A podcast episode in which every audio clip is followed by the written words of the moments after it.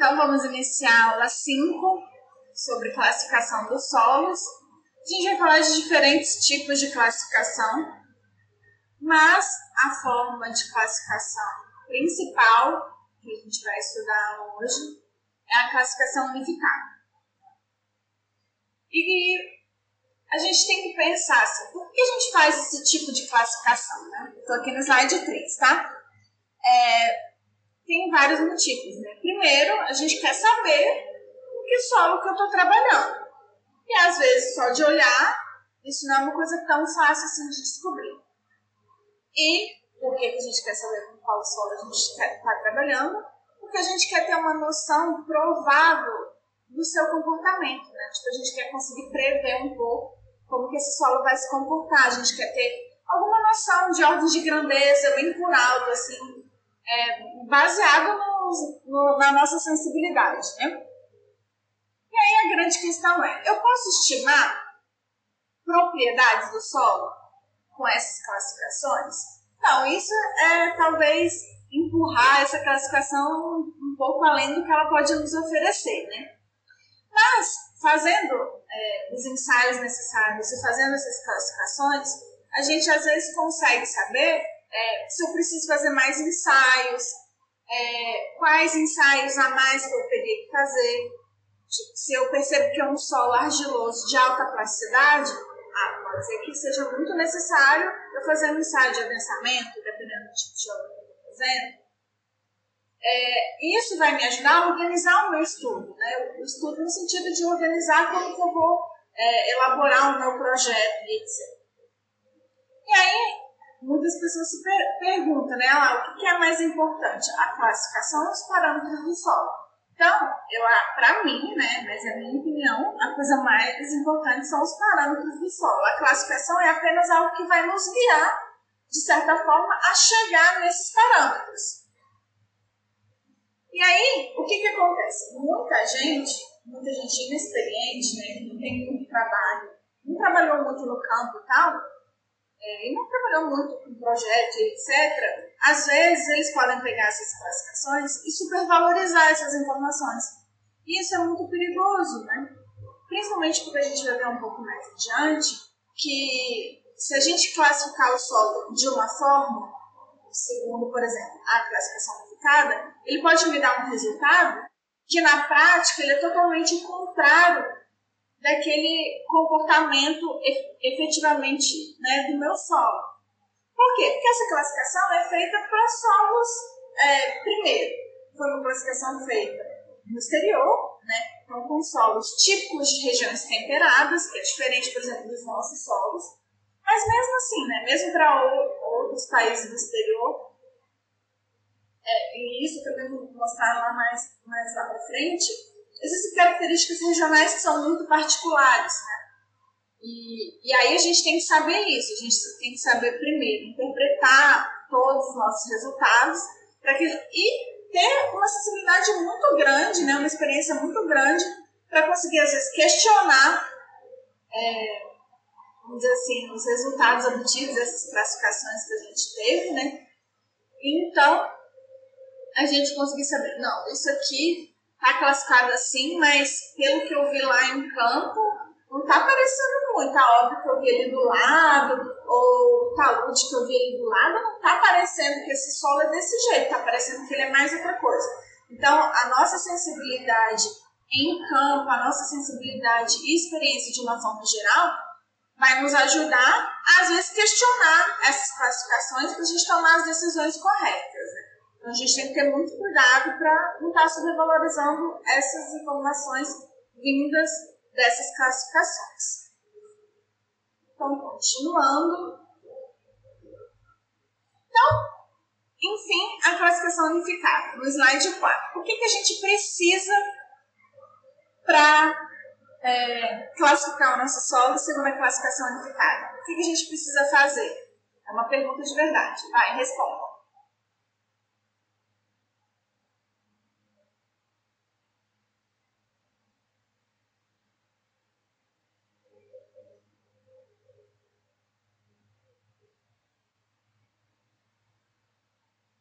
É, sim, com certeza, é, pela cor, a gente também vai é, classificar o solo, mas segundo a classificação unificada, as cores, é, vamos dizer assim, não são tão relevantes. Mas aqui o Henry falou algo muito certo, a gente precisa fazer um ensaio de granulometria e a gente precisa ainda fazer outra coisa. O que a gente precisa, além do ensaio de granulometria?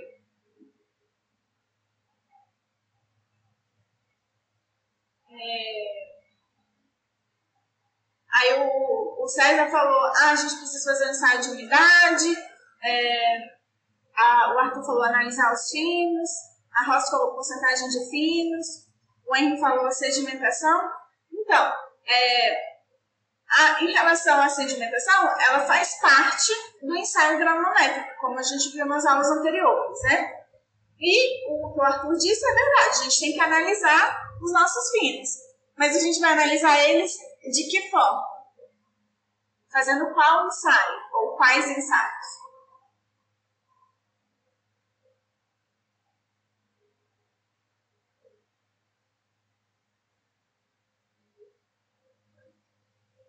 Exatamente, o Henry falou corretamente, dos limites de Altenberg. Então, principalmente no ensaio de limites de liquidez e de limites de plasticidade. Então, continuando, né? Exatamente isso, né? O que a gente precisa desses ensaios. E aí, é, isso aqui, esses ensaios, eles vão nos ajudar a classificar o solo de que forma? Da seguinte forma. Ai, meu Deus.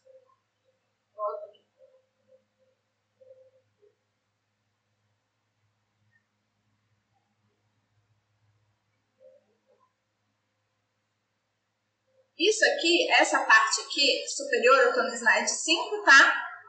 Essa parte superior, ela vai me dizer grosseiramente qual é o tipo de solo. Então, se é um pedregulho, se é uma areia, se é um silt, se é uma argila ou se é um solo orgânico. Então, é, isso aqui eu vou saber principalmente através do quê? De qual ensaio?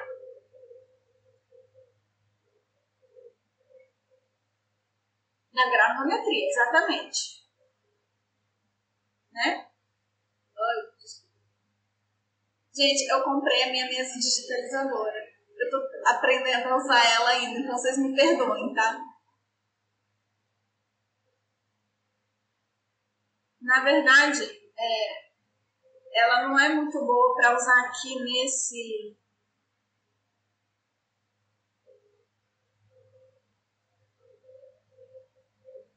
ela não é muito boa para usar aqui, na verdade. Em outros programas é melhor, é mais fácil, entendeu? Aí quando eu for fazer aula de exercício com vocês, eu vou compartilhar a tela do meu computador e a gente vai fazer, em, é, eu vou fazer em outro programa, porque aqui é muito ruim. Eu sou muito chique? Então, bom. Então, esses aqui, é um pedregulho, um sítio, uma argila, exatamente, eu vou fazer um ensaio de granulometria. Aí vocês veem que os símbolos, os símbolozinhos que eles têm, né? Pedregulho é G de gravel, é, areia é S de sand, M é silt, e aí é o desafio número 2, nos mesmos moldes do outro desafio. O primeiro aluno que é, encontrar a resposta, manda lá no SIGA, que vai ganhar. Aqui vai ser só 02, tá, gente? Vai ganhar. Eu não lembro o outro quanto que foi que eu falei que ia dar, mas esse aqui é muito fácil, então vai ser só 02, tá bom?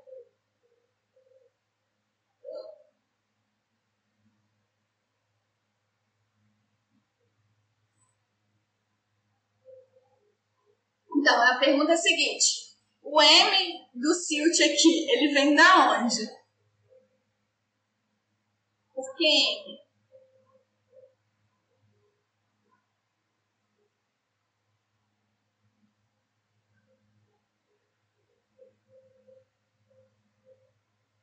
Assim, é fácil, mas não é tão fácil não. Tem que pesquisar um pouquinho, mas é mais fácil do que o outro, de como que chegava quimicamente na Monte Moreloni. É porque assim, você tá vendo que o pedregulho, o símbolo dele é G? E é G do quê? Vem de uma palavra, né? A palavra gravel. Eu acho que fala gravel, né, gente? Se não for vocês me perdoem. E o S? O S é, significa o quê? Significa areia, nessa classificação. E areia vem da onde? Vem de sand, que são palavras em inglês. Mas o silt, ele é a palavra M, é a letra M, né? E aí, M de quê? Entendeu? Essa é a pergunta. Então, é um desafio que vale 0,2. Aí vocês veem lá. E O de um solo orgânico, né? É orgânico, igual. E aí aqui tem uma, tem uma particularidade, né? Que esse solo orgânico como que eu vou identificar ele? Aí a gente vai ver mais lá na frente como que a gente faz para identificar os solos orgânicos, tá? Mas a gente não tem só essas letras. A gente tem outras letras que também são muito importantes nesse processo de classificação dos solos. A gente tem o W, de bem graduado, ou well graded, P de mal graduado, ou poorly graded, H de alta compressibilidade, ou seja, high plasticity, L de baixa compressibilidade, ou low plasticity, e, e PT para tufas, que vem de pit.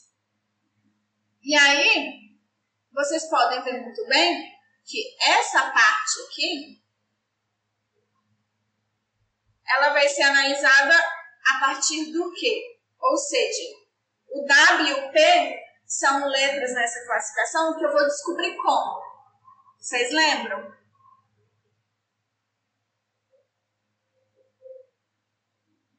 Ai, não acredito que você já achou, Cipriano. Gente, Cipriano já ganhou. Nem precisa mandar lá, não. E é, é verdade, o M vem de Mo, aí não sei se é assim que fala, né? Que é Silti em sueco, ou é, que também é outra forma de dizer Silti em sueco. Então, o Cipriano é, foi mais rápido, já ganhou 0,2. Você não tem nem graça, gente.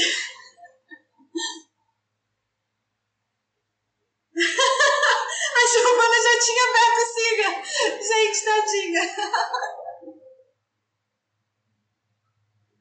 Mas bom, continuando, gente. O. Tá bom, querida, pode mandar. O, o W e o P são fórmulas de avaliar o quê? Como que funciona a distribuição desses meus grãos. Ou seja, eu vou precisar também do meu ensaio de granometria e o que vai me ajudar a identificar isso é a fórmula da minha curva granulométrica, né? Os parâmetros, alguns parâmetros que eu posso retirar dessa minha curva granulométrica, né?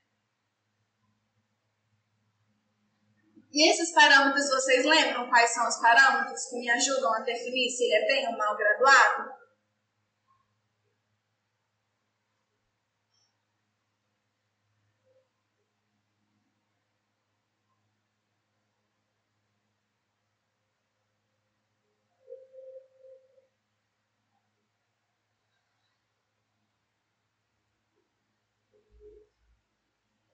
Exatamente, depende da variedade do tamanho dos grãos.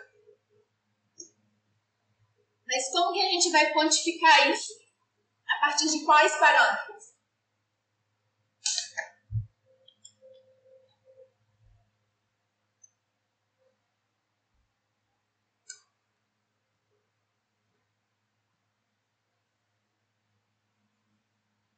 Então, a gente vai classificar isso então, não é, a Olho falou, felicidade de arredondamento, não é. É através do CNU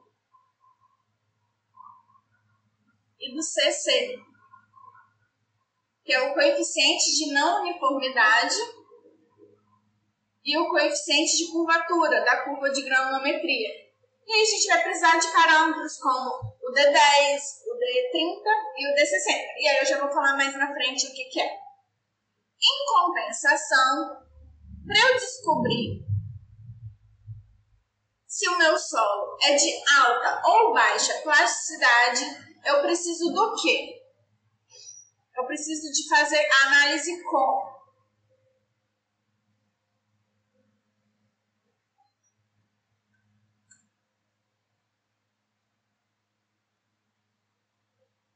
Para esse aqui, eu vou precisar dos meus limites, né? Do limite de nudez e do limite de plasticidade. E aí, através disso, eu vou construir uma cartinha. Não só que eu vou construir uma cartinha, essa cartinha já existe, que é a carta de plasticidade. E aí, através da carta de plasticidade, o que eu vou fazer?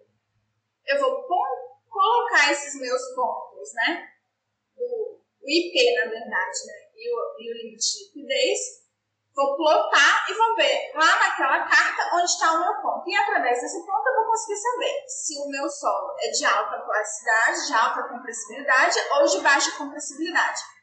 Então, essa parte aqui, em relação à graduação, é algo que eu vou usar para. É uma, é uma classificação que eu vou utilizar para qual tipo de solo? Bem graduado ou mal graduado?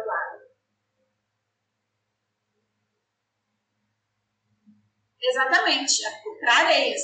Enquanto alta plasticidade ou baixa plasticidade, eu vou usar isso para que tipo de solo?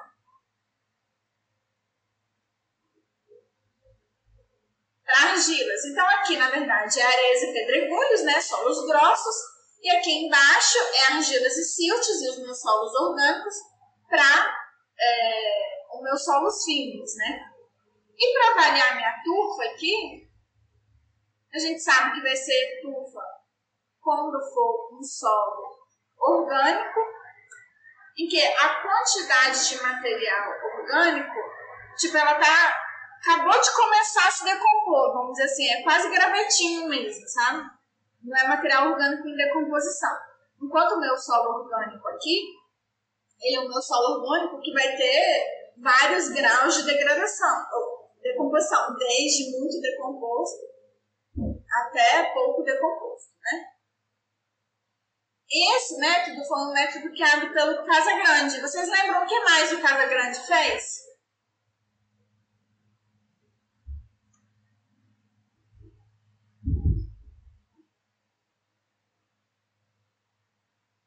Que a gente viu também nas aulas passadas?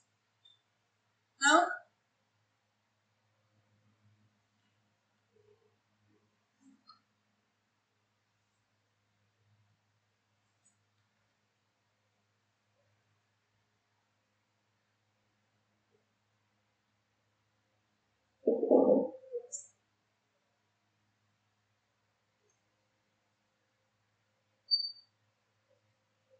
O Casagrande, ele fez é, o método para o aparelhinho, né? Para o limite de liquidez, que a gente chama de aparelho de Casagrande. Exatamente, isso mesmo, o aparelho de Casagrande, para o limite de liquidez. Muito bem, Sérgio. Então, agora saindo do slide 5 para o slide 6, e o que, que acontece? A gente vai fazer esses ensaios e existe essa tabelinha que vai nos ajudar, né? Porque ali eu fui explicando de uma forma meio confusa, mas vamos dizer assim, existem algumas etapas de coisas que vão nos ajudar. Então a primeira etapa é o quê? É essa aqui. Eu vou ver se o meu solo tem mais ou menos de 50% de solos que passou pela peneira 200. Então, se eu tenho menos de 50%, eu considero esse solo um solo grosso. E se ele tem mais de 50%, eu vou considerar esse solo como um solo fino. E aí, eu estou aqui dentro do meu espectro de solo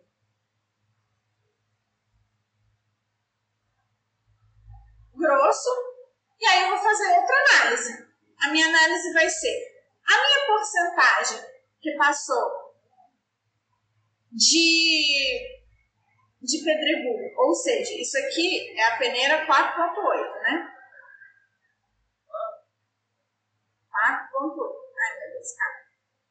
Eu vou melhorar a usar esse negócio aqui. Quatro ponto Então, o meu material que ficou retido na peneira 4.8, essa porcentagem é maior ou menor do que o material que passou pela peneira 4.8 e a areia vai até lá em areia fina, né? Porque a areia muito fina é só ensaio de sedimentação que a gente vê. Então a gente sabe que a areia é de 4,8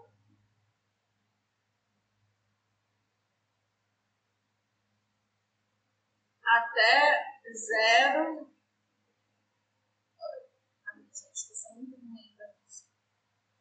Zero ponto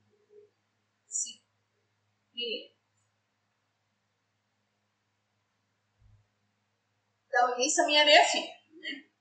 Então, mais fino do que isso é argila. Ah, não, 0,05, tá? Desculpa, vamos zero. Só conferir aqui para ver se não estou falando besteira. É isso 0,05. Então, isso tudo é areia. Então, eu vou ver.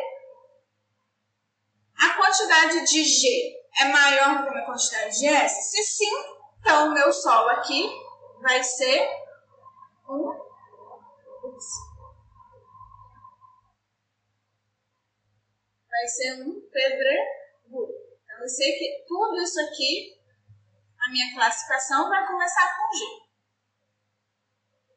Ah, não, é menor. Minha quantidade de maré é maior. Então, tudo isso aqui vai ser com S. Perfeito? E aí, novamente, a gente vai ainda subclassificar. Como que a gente vai subclassificar tudo isso? Ah, principalmente de três formas. Então, etapa 1, etapa 2 etapa 3. Qual que é a minha etapa 3? Eu vou ver. A quantidade de finos nesse solo meu, que é grosso, ela é grande ou ela é pequena?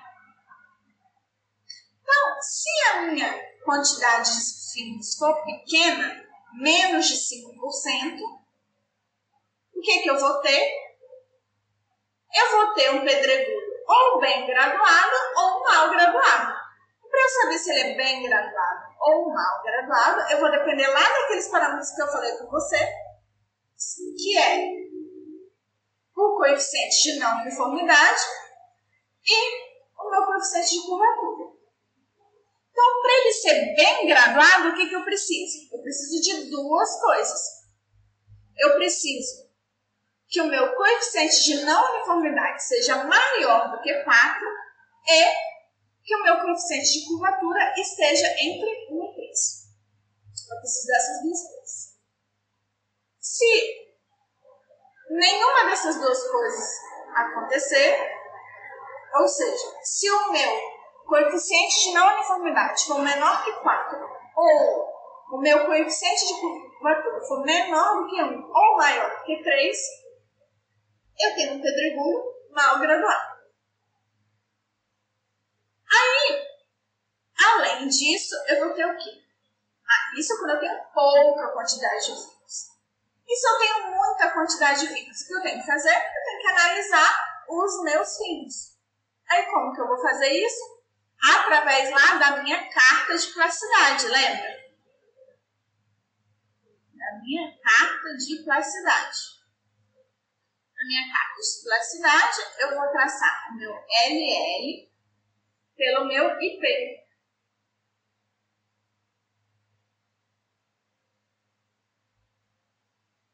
E aí ela é algo mais ou menos assim. E eu sei que se está acima é uma argila. E se está abaixo é um sítio.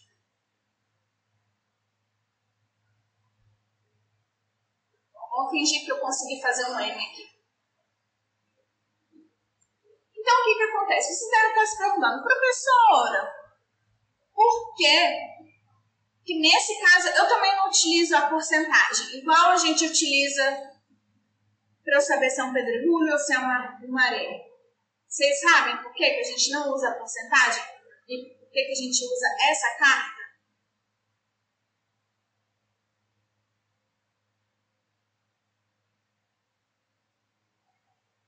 Alô? Dois, três, testando.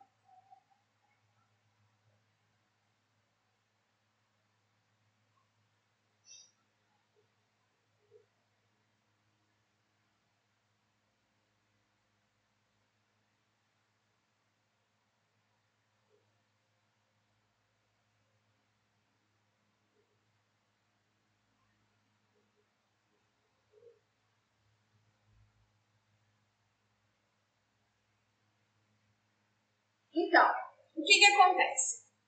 Quando eu estou analisando até essa etapa 1, 2, 3, eu uso a porcentagem, tá vendo? Porcentagem para fazer essa classificação. Mas aqui, para eu ver se o meu solo ele é um pedregulho argiloso e um pedregulho siltoso, ou um pedregulho siltoso, eu não uso a minha a mais porcentagem. Eu não vejo assim na minha curva granulométrica qual que é o solo que tem mais, se tem mais argila ou se tem mais, mais silt. Eu não faço isso. Eu, ao invés disso, utilizo essa carta que a gente chama de carta de plasticidade.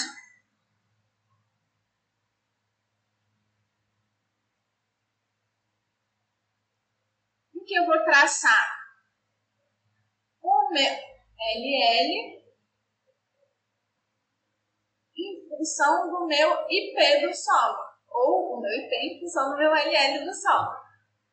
E aí o que ficar acima dessa curva vai ser argila e o que ficar abaixo dessa curva vai ser silt.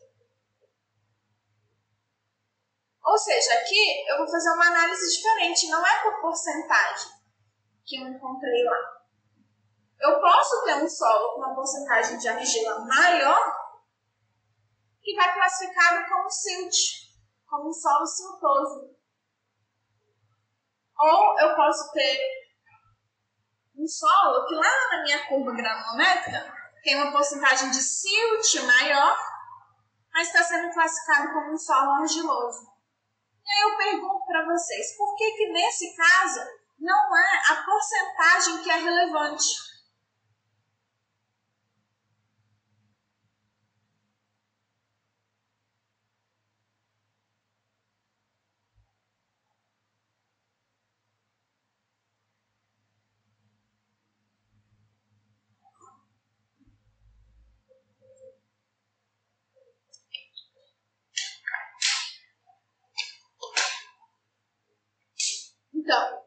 Tiago falou, porque não dá para diferenciar a quantidade de argila e silt que passa pela torneira 200. Então, mais ou menos, a gente faz o ensaio de sedimentação e um, ou o ensaio de granulometria laser justamente para conseguir é, quantificar a quantidade de um e de outro, né? Então, a gente tem essas quantidades, mas eu não utilizo elas aqui. Por quê?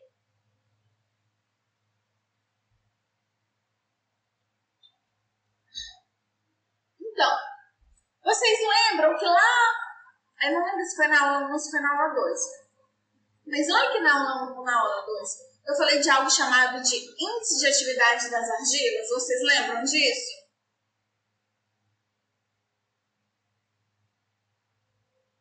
Então, a gente não utiliza a porcentagem justamente por causa disso.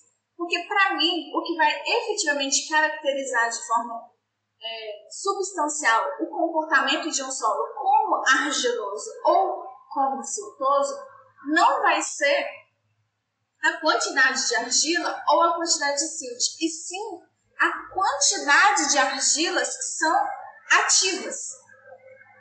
Ou seja, se naquele meu solo tem muita caulinita, ela não tem atividade, né?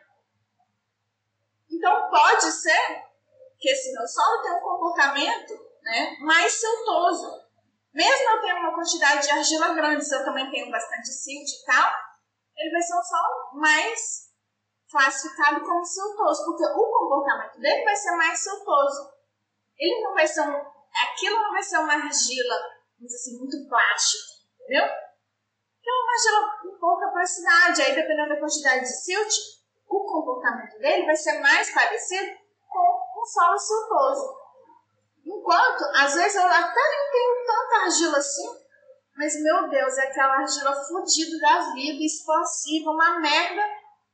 Então, mesmo aquela pouca quantidade de argila, em relação à quantidade de silt, né, uma quantidade menor, ela já vai fazer uma catástrofe gigantesca. Já vai ser, sei lá, um solo muito plástico, vai dar muita merda. Então, é, esse meu solo, eu vou estar mais interessada em realmente no comportamento dele, né? Como que ele está se comportando. E esse comportamento não vai depender necessariamente da quantidade de argila, e sim de uma mistura, né? A quantidade e o tipo da argila que está ali. E aí, essa análise cruzada entre quantidade e comportamento da argila, o que vai me dar é essa cartinha, entendeu? Essa cartinha que vai me ajudar a descrever isso.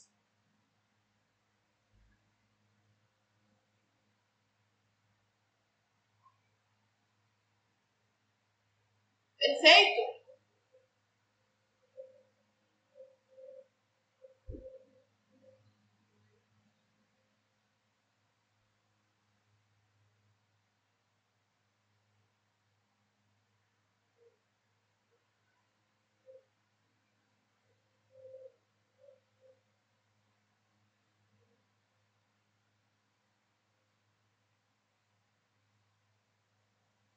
Aí o Cipriano falou assim, prof, como é classificado um solo que teve correção granulométrica e é aplicado sobre outro solo, para estar, por exemplo? Você está falando no sentido assim, ah, eu vou pegar aquele solo e vou misturar com outro solo?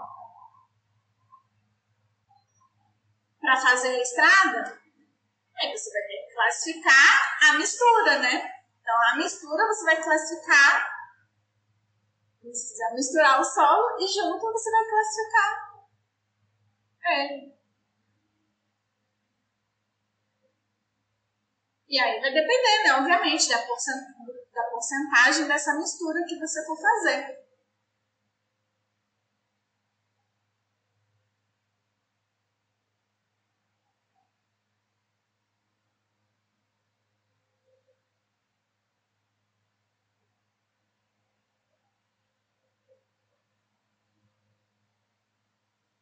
Sim, ele leva a classificação da mistura final. O que você está usando ali, né?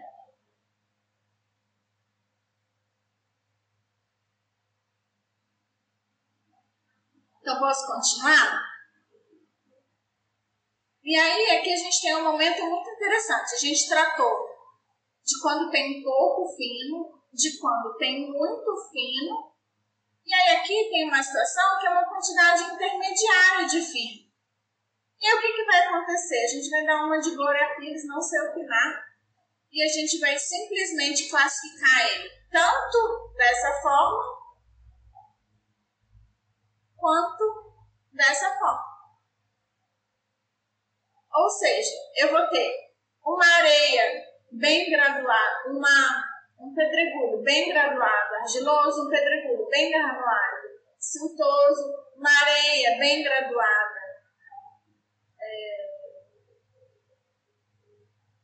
mal graduada, siltosa, uma areia mal graduada, ah, é, um pedregulho bem graduado, argiloso, um pedregulho bem graduado, siltoso, um pedregulho mal graduado, siltoso, um pedregulho mal graduado, argiloso. Ou seja, a gente vai ter essas quatro possibilidades.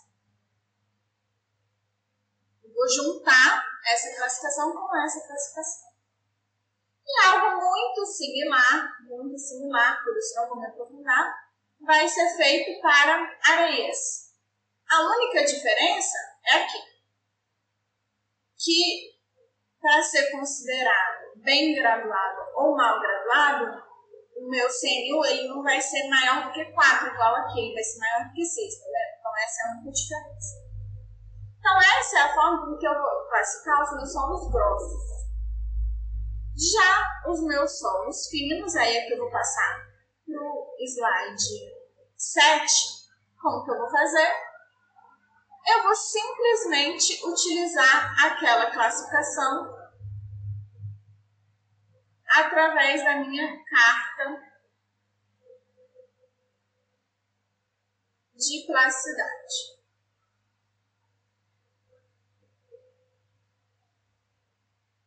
E aí aqui tem um corte, mais ou menos aqui. Aí o que, que eu vou ter? Como que vai ser essa minha classificação?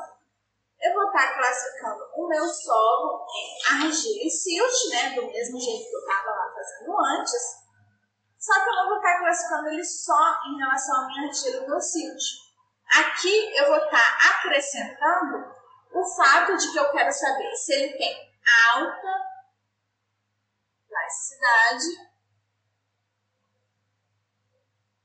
ou se ele tem baixa plasticidade.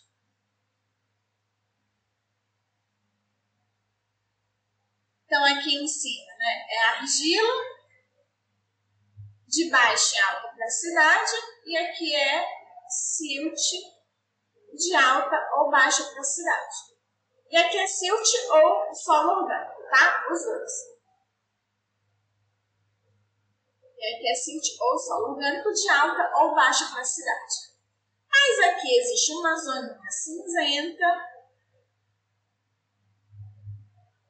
em que novamente eu vou dar uma de Glória Pires, não sei opinar, e vou falar que ele é uma argila de alta plasticidade, siltosa ou cinto de alta plasticidade argiloso. Pode ser qualquer um dos dois.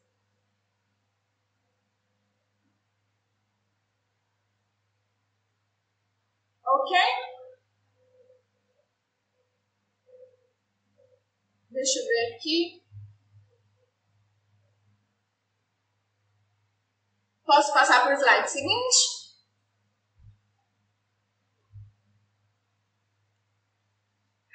Ok.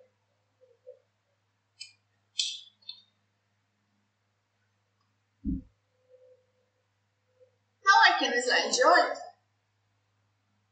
vou destrinchar um pouquinho mais eu vou quase que repetir o que eu acabei de falar, mas um pouco diferente, entendeu? Então, a região cinza, desculpa, tá, gente? Eu, eu acho que eu passei um pouquinho rápido demais.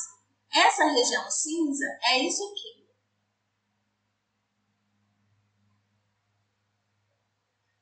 É quando num, é um espaço bem pequenininho em que eu não consigo muito saber como é de baixo para a cidade, você vê que é importante. Só acontece, essa zona cinzenta, só acontece para solos finos de baixa plasticidade, ou baixa compressibilidade.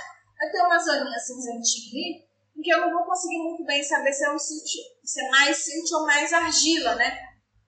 Então a gente diz assim, ah, que ele é uma argila siltosa de baixa plasticidade ou um silt argiloso de baixa plasticidade.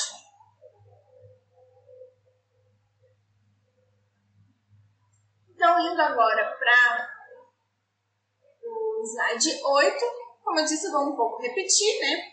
Então, a gente tem duas características principais, uma primária ou secundária, para analisar solos granulares.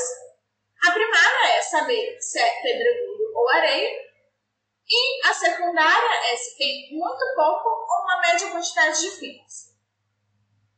E aí, como vocês viram, é, para se eu tenho muito ou uma quantidade média de finos, eu preciso saber se meu solo é bem. Não, desculpa, se eu tenho pouco, tá? Ai, gente, que pessoa maluca.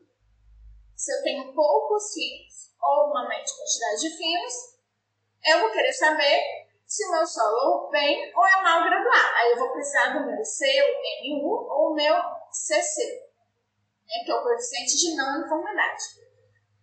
Isso vai me dar uma noção do quê? Da amplitude desse meu tamanho dos meus grãos. Enquanto o meu coeficiente de curvatura, ele vai me dar o quê? Ele vai me dizer mais ou menos qual que é o formato da minha curva granulométrica. Então, aqui o meu CU, o que, ele é? Ele é o meu D60 sobre o meu D10, enquanto o meu CC é o meu D30 ao quadrado sobre o meu D10 sobre o meu D60. São dois parâmetros adimensionais, né? Não tem dimensões.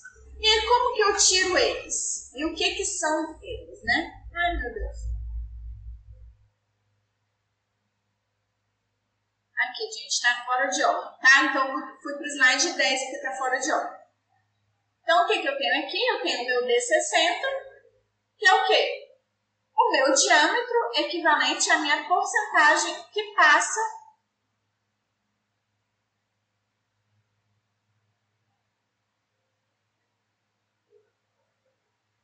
onde passa 60%. Então, eu vou ter aqui percentagem passando e aqui o tamanho do meu diâmetro. Aqui a, a curva está ao contrário do que a gente é ver normalmente, né? Normalmente os diâmetros menores são aqui, os maiores são aqui. E aqui está ao contrário, mas isso é irrelevante. Então eu vou ter esses três diâmetros que são importantes, o D10, o D30 e o D60. O meu D10, ele também é dito, chamado, né, do meu diâmetro é, efetivo do solo, né, o meu diâmetro equivalente do solo. Por que isso?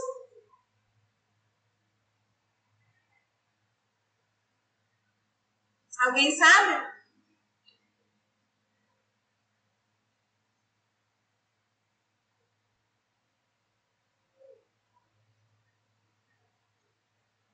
Então, é porque esse diâmetro aqui, ele me dá uma correlação muito boa com a permeabilidade do meu solo. Né?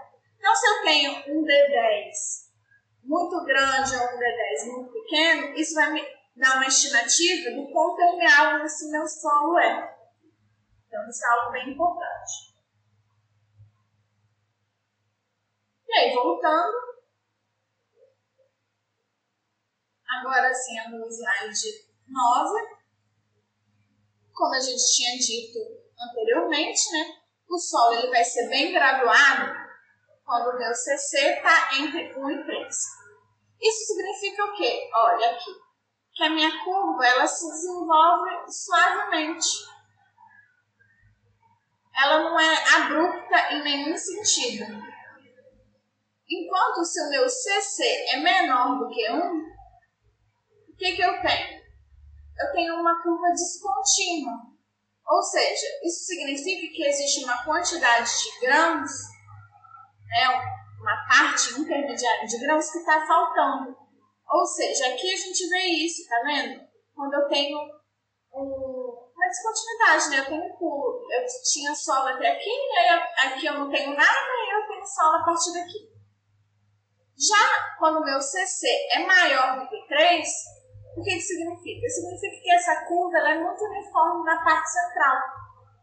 Ou seja, diferente disso, em que falta uma quantidade de grãos, aqui significa que ela praticamente só tem um tipo de grão. Ou seja, que é uma areia absurdamente uniforme. E normalmente ela não é só uniforme, como ela é uniforme no tamanho de areia média, né? Para dar esse valor, normalmente é assim. E aí, para o meu CM1 maior que 4 para pedregulhos, né, eu também considero meu solo é, bem graduado, e maior que 6 para areias também. Eu vou considerar o meu solo como bem graduado, sendo que tem que ser os dois ao mesmo tempo, não pode ser só um, né? não é um ou outro.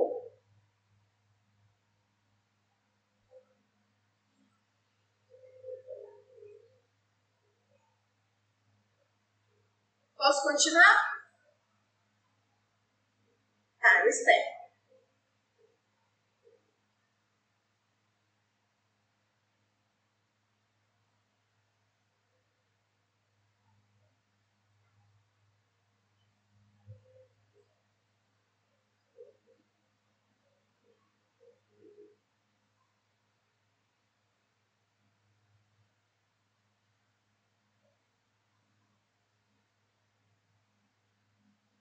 Então, o CC é o coeficiente de curvatura da minha curva, né?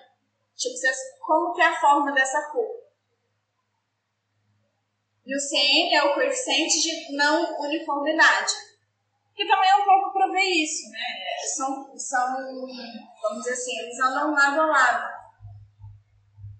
Então, assim, ah, quanto mais uniforme for o grão, menor vai ser o coeficiente de não uniformidade. Quanto maior for é, meu CN1, menos uniforme é, ou seja, maior quantidade de grãos eu tenho distribuído dentro daquele solo. Então, continuando, no slide 11, tem alguns exemplos, né? A gente vê aqui o quê? Eu tenho esse solo C aqui, que é o quê? Uma areia bem graduada, tá vendo? Bem uniformezinho. É, bem uniforme não, bem suavezinho é, essa curva está sendo. Enquanto aqui, tá vendo? Eu tenho uma areia que ela tem praticamente só esse tamanho de grão. E é uma coisa bem legal que ele colocou aqui, nesse exemplo, que é uma areia de quê? É uma areia de duna. E de duna é normal, né? Que ela tenha uma quantidade de grão bem parecida, assim, o, o tamanho deles. Por quê? Porque o duna normalmente é formado pelo vento, e o vento só vai conseguir é, carregar uma, um, um, tamanho específico, né? Da, dessa minha areia. Se for maior do que isso, ela não consegue carregar. Então, o vento é um fator limitante, que vai limitar o tamanho, né, o tamanho da minha areia. Aí aqui, o que, que eu vou ter? Eu vou ter um solo que já tem uma quantidade de argila muito grande, todos esses aqui, tá vendo? Solos finos, muito grandes. Então, nesse caso aqui, é, eu já não vou falar tanto de solo bem ou mal graduado. Por quê? Porque nos solos argilosos ou solos finos, a gente não utiliza essa classificação. Apesar de que aqui, só por uma questão de é, curiosidade, a pessoa colocou, né? Que aqui tem um salto também, tá vendo? Entre esses dois aqui, tá faltando uma quantidade de grãos. Continuando agora no, no slide 12. Ali a gente estava falando né, para os solos que tem uma quantidade pequena ou média de finos. Quando eu tenho uma alta porcentagem de finos, como eu disse para vocês, eu vou utilizar a minha carta de plasticidade. Então, eu vou ter um solo que um ponto vai estar aqui, Ups. o ponto vai estar aqui, eu já vou ter outro solo em que o ponto vai estar aqui, eu vou ter outro solo em que o ponto vai estar aqui,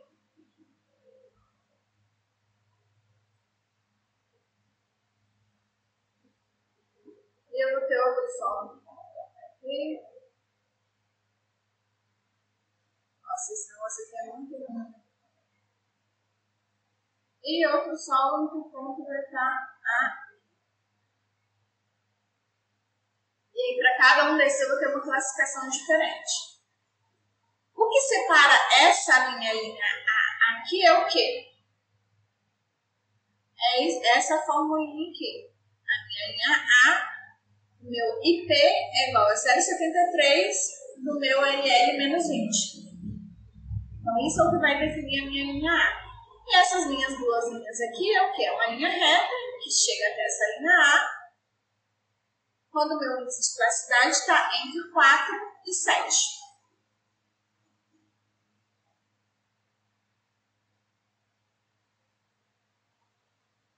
Continuando, saindo do slide 12, indo o slide 13. Como eu disse anteriormente, né?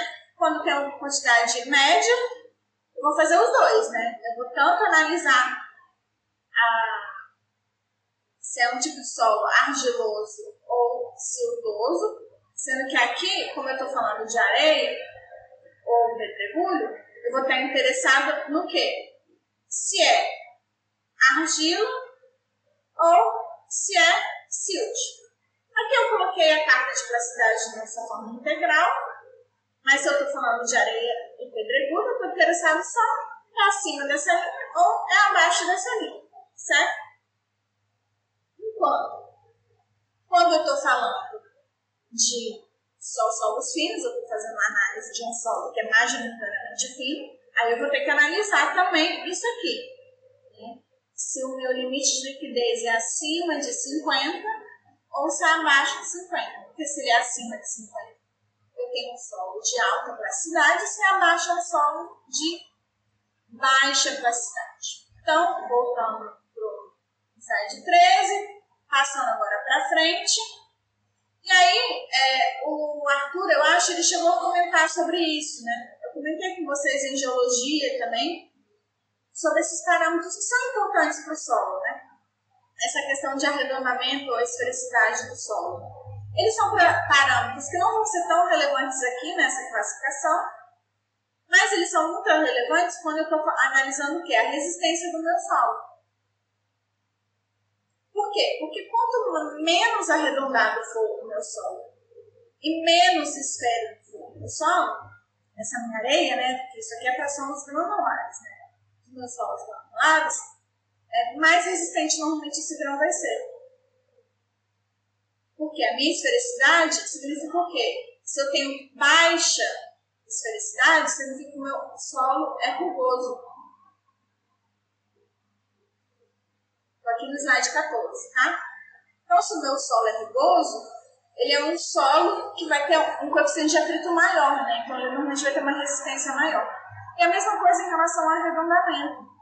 Né? Quanto menos arredondado, quanto mais angular for partícula, mais o que vai acontecer? Mas essa questão de intertravamento vai estar tá acontecendo nos grãos também. Ou seja, também vai aumentar o coeficiente de atrito e, coeficiente, e, e, consequentemente, também vai aumentar a resistência do meu solo. Então, aqui, quanto menos arredondado, ou seja, quanto mais angular for o meu. Mas, como eu disse, não tem uma influência na classificação. Eu já passei isso como calculo e tudo para vocês em geologia. E aí eu não vou me aprofundar aqui. Para os solos finos, como eu já disse anteriormente, aqui no, no slide 15, não são as porcentagens que vão ser relevantes, mas sim a atividade da minha argila. E por isso que eu não uso porcentagem, e sim a minha carta de plasticidade. Não vou me alongar, porque eu já falei isso, apenas só para reforçar. Passando para o slide 16. O que, que eu tenho que saber agora? É, eu expliquei tudo como que faz isso, mas eu não expliquei como que faz isso. Como que eu separo o meu solo siltoso do meu solo orgânico. E aí, para isso, o que, que eu tenho que saber? Eu tenho que saber algumas coisas importantes sobre o meu solo orgânico. Ele vai ser orgânico quando, obviamente, ele tiver uma quantidade expressiva de matéria orgânica. Isso vai acontecer normalmente onde? Em areias, ou finas, ou argilas. Esse meu solo normalmente vai ser escuro, ele vai ter um odor característico, né, de uma coisa que está decompondo, né, então é muito agradável. Ele vai ter matéria orgânica em vários estágios de decomposição, desde a matéria que acabou de cair e começou a se decompor agora até a matéria que está ali há um tempão. Eles são materiais muito compressíveis normalmente. E onde eles são encontrados? Principalmente perto de regiões litorâneas, litorâneas onde eles podem ter muitos, muitos metros de espessura, as camadas, né? As camadas de solo orgânico podem ter uma quantidade muito grande, né? Um tamanho muito grande. E também perto de várzea de rio. E aí essas camadas têm espessuras assim de 3 a, pode ser, né? De 3 a 10 metros. Agora no slide 17, entrando em parâmetros um pouco mais técnicos, rapidinho. Ai, droga, achei que esse equipamento deu certo. Então, nos meus solos orgânicos eu vou ter o quê? Um teor de matéria orgânica que varia de 4 a 20%, né? Normalmente. Se tem menos de 4%, não vai ser solo orgânico. Bom, vai se continuar sendo solo orgânico se for mais de 20%, mas assim, não é tão usual encontrar um solo com tanta matéria orgânica assim. Ela vai ter elevados índices de vazios, então alta porosidade também. Vão ser solos normalmente adensados. Vocês são lembrados que são solos normalmente adensados? Que eu falei lá de areia, on, é, acho que foi na última aula, que eu usei o termo é, normalmente consolidados, lembra?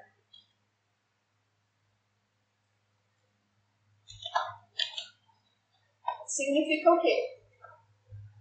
Só reforçando, isso é muito importante, principalmente quando a gente vai estudar pensamento, significa que é, o peso a tensão que esse solo está submetido aqui, verticalmente, é igual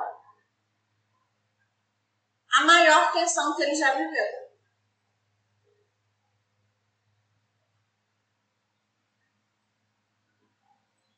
Ou seja, esse solo nunca teve outra camada aqui em cima. Ou nunca teve um outro carregamento aqui. Mas, diferentemente de muitos solos argilosos, eles são solos muito permeáveis. Então, por isso, isso aqui é o que faz eles parecerem tanto com silves. Né? Ou, no caso, usando a nomenclatura certa, o M. Né? Eles parecerem tanto com silves. Por quê? Porque os solos argilosos têm permeabilidade muito baixa. Então, nos solos argilosos, os recalques vão ser muito lentos, enquanto nos solos orgânicos e nos solos citosos, os recalques vão ser mais rápidos. Por quê? Porque os dois têm uma permeabilidade bem maior. Isso não significa que vai ser super rápido, né? Igual em areia, mas é mais rápido. E aí, como eu disse anteriormente, né? A gente vai dizer que esse solo orgânico é uma tufa quando a quantidade de materiais novos for bem preponderante, ou seja, é, a, a, quantidade de matéria orgânica que está ali, o tipo de matéria orgânica que está ali é uma matéria orgânica nova, tipo a folhinha que acabou de cair, vamos dizer assim, ou que caiu tem 10 dias. Né, e que está em um estágio de decomposição muito inicial ainda. E aí, como que eu vou medir o meu teor de matéria orgânica? De uma forma muito parecida com qual ser o meu de umidade. Eu vou pegar o meu solo, vou pesar ele. Aí eu vou ter o meu peso total. Vou pegar esse meu solo e vou levar na mufla, que é tipo uma super estufa. Que, que ela vai esquentar até 440 graus. Enquanto a estufa, ela esquenta até quanto, gente? Normalmente, assim, né? A estufa normal de solo. Alô, vocês estão me ouvindo?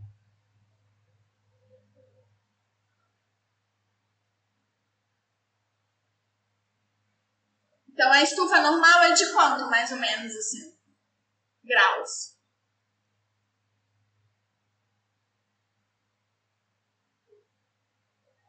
É, o Thiago falou 250 no máximo. Então, eu, o, o valor usual é assim, 110, né? Tem que ser um pouco maior que 105 e aí, tipo, entre é, 110, assim, uma coisa assim, mais ou menos.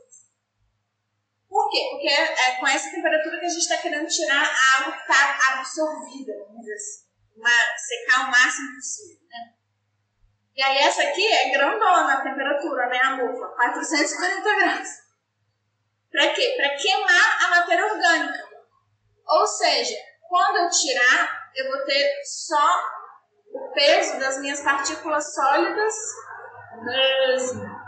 Vamos dizer assim, sólidas menos o peso da minha matéria orgânica, né?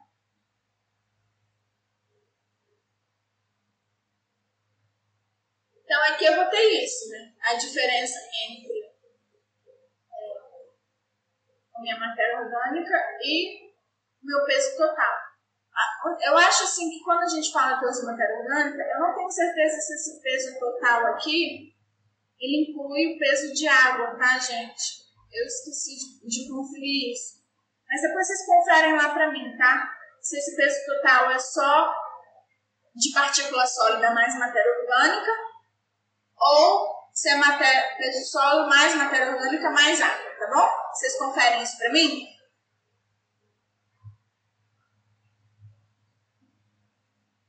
E aí, a norma americana ela vai dizer o quê? Olha, o meu solo é orgânico quando o meu limite de liquidez do meu solo seco, ou seja, depois que eu tirei da mufla, né? Coloquei aqui seco, mas é depois que eu tirei da mufla ele for menor que 0,75 do meu limite de liquidez natural.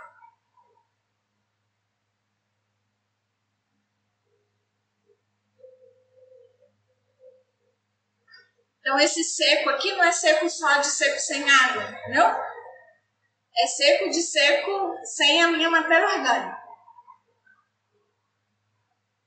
Então, se ele for menor do que isso,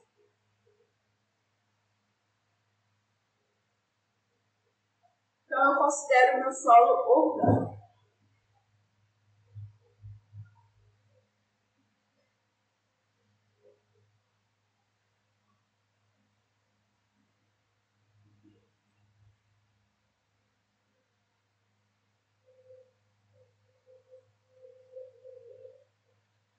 Então, ele diminui porque o meu solo ele vai ficar menos compressível, né? Se eu tirei a matéria orgânica. Quanto mais matéria orgânica eu tenho, mais compressível ele fica. E quanto mais compressível esse solo é, para eu ter, chegar no meu limite de liquidez, normalmente eu tenho que ter mais água ainda. Olha, eu vou, eu vou mostrar aqui, vou voltar aqui nesse slide aqui, slide 15, tá vendo? Quanto maior o meu limite de liquidez, maior a compressibilidade do meu solo. Ou seja, aqui eu estou falando, olha, os meus solos que têm um limite de liquidez maior do que 50, significa que eles são mais compressíveis.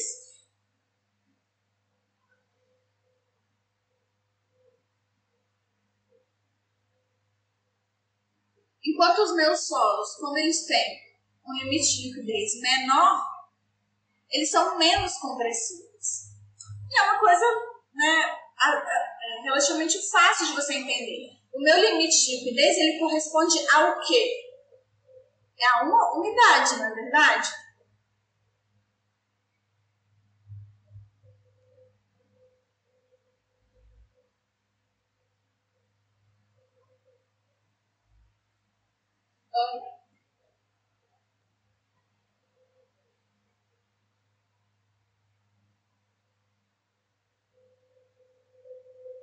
É verdade? Não é uma umidade? Ou seja, quanto maior a minha umidade do meu solo, mais água eu tenho. Quanto mais água eu tenho, maior a compressibilidade do meu solo. Ou seja, se aqui eu estou eliminando, aí voltando aqui para o slide 17, se eu estou eliminando a minha matéria orgânica, eu estou eliminando algo que torna o meu solo muito compressível. E isso vai fazer com que o meu solo seja menos compressível. Quando ele é menos compressível, a umidade dele, no limite de liquidez dele, vai ser menor também. Né? Ele vai ser menos compressível.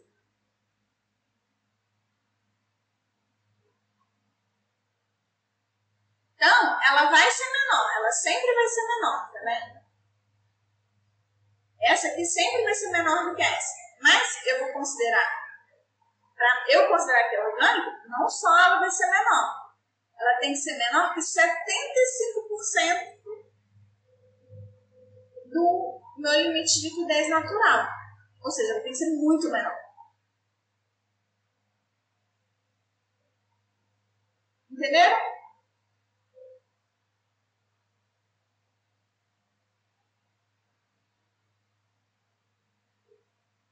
Ok, então continuando.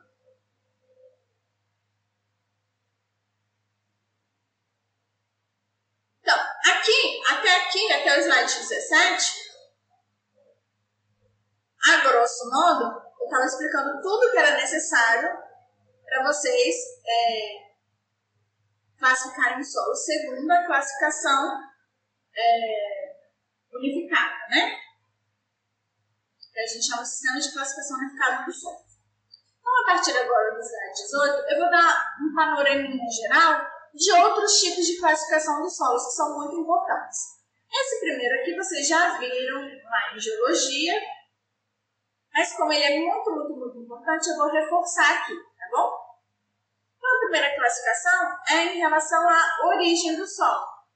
Então, segundo a origem, eu posso classificar classificar o solo de duas formas: de solos residuais ou solos transportados.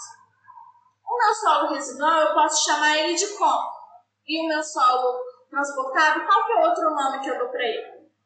Que talvez seja um outro nome que eu até uso mais aqui em sala que solo transportado. Não uso tanto transportado.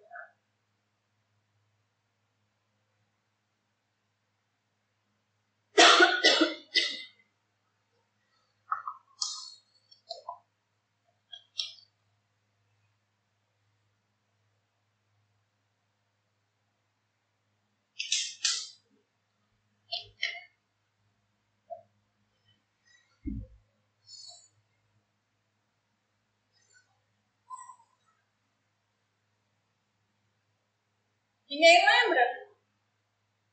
Ainda bem então que eu vou fazer a revisão lá de hoje.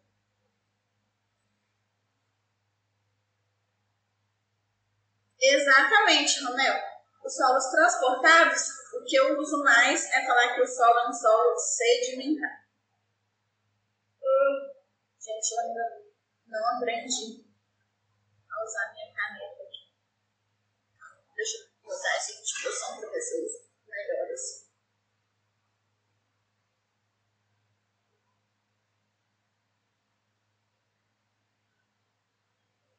Né?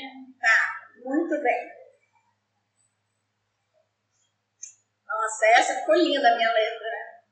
É difícil, gente. No outro negócio vocês vão ver. Que é muito mais fácil.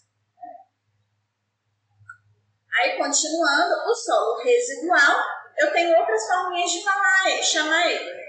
Eu posso chamar de eluvial, de autotônio, que vem do quê? Alto mesmo, e tônio terra. Esse termo aqui a gente usa muito para falar do quê? A vida. Vocês estão lembrados? Autotônio? Autotônio? Vocês lembram? A gente usa para falar dos povos indígenas normalmente, né? São povos autotônomos. Tipo, a gente que tem parente, né, bisavô europeu, a gente não é muito autotônomo, né?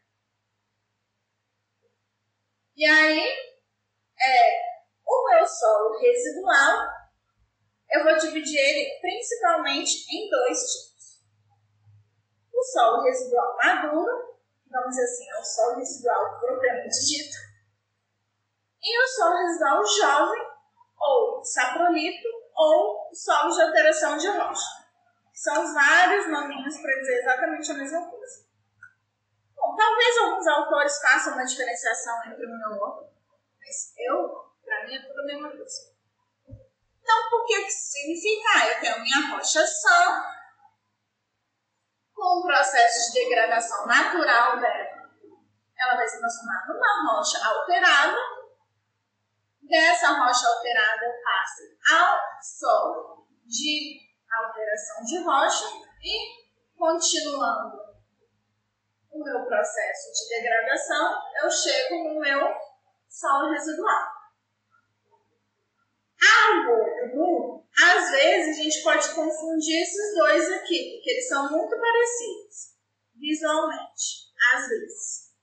Que o que, que acontece? Se você for pegar os dois, um tem consistência de solo e o outro tem consistência de rocha. Tipo, um é durinho e o outro já está bem desgastado. Assim.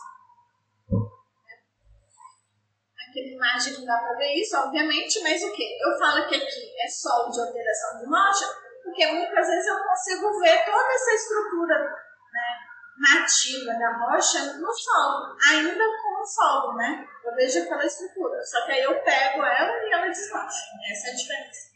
Então aqui eu estou no slide 19, indo para o slide é, 20.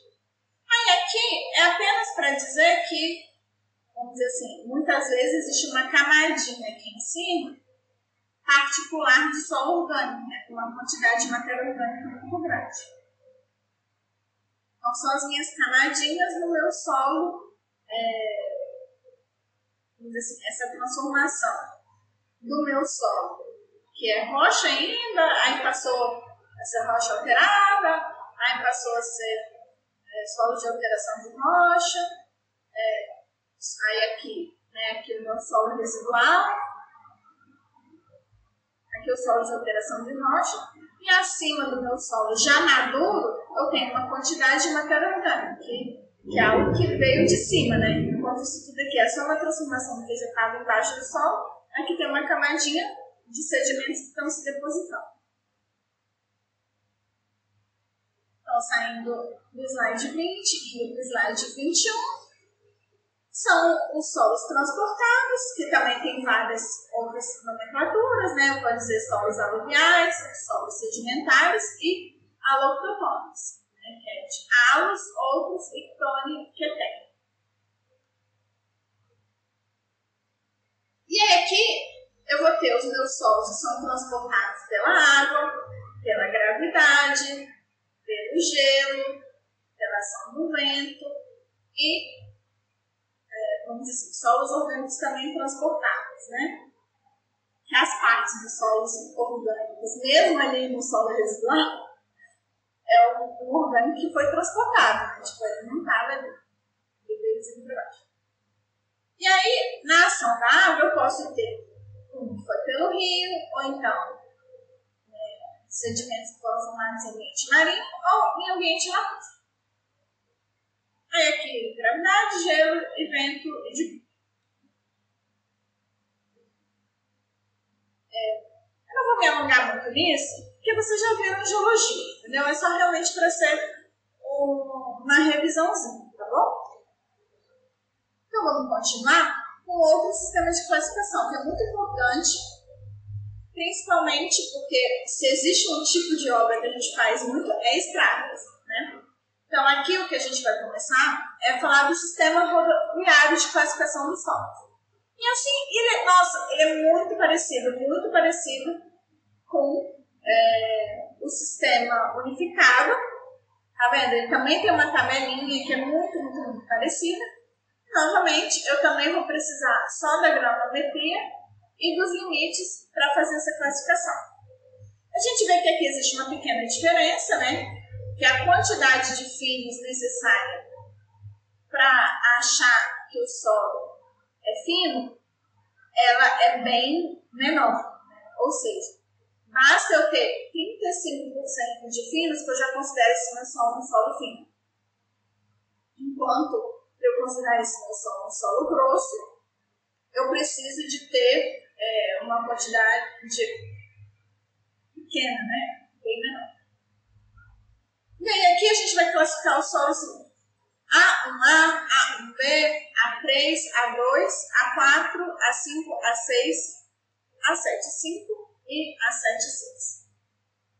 E o meu A2, eu vou subclassificar ele como A2, 4, A2, 5, A2, 6 e A2, 7. Deixa eu aumentar aqui que o negócio está meio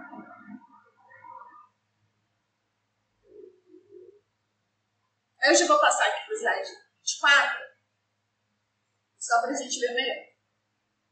E aí o que, que acontece? É, eu vou analisar segundo várias peneirinhas, tá vendo? E também segundo o IP. Então, o meu solo, ele vai ser A1, A se eu tenho a porcentagem do meu solo que passou pela peneira 10, ou seja, de 2 milímetros, menor do que 50. Ou seja, tenho mais material que ficou retido na peneira 2. Ou seja, aqui eu estou falando de areia grossa. Então, areia grossa não, pedra Nesse caso aqui. Então, vamos dizer assim, areia ou é areia grossa ou é pedra Mas aí a gente vai continuar aqui. Ou seja, se o percentual que passou pela peneira 40, ou seja, 0,42 milímetros for menor do que ou menor do que 50, aí eu vou diferenciar entre pedregulho ou areia bem granulada. Então, aqui o importante é saber que esse A, A e A1B aqui são solos os dois bem granulados. Já que a outra quantidade é em relação à quantidade de finos, né? Eu tenho que ter menos de 15 ou menos de 25% de finos e eu tenho que ter um IP importantíssimo, um IP menor do que 6. Já que no A3, tá vendo? Eu estou tratando de areias finas sem finos, né? Ou seja, o que importa é isso aqui. Que a quantidade que passou pela peneira é 40, ela é maior do que 42 milímetros. Porque a minha areia é fina isso, né? De 0,42 até 0,05 milímetros.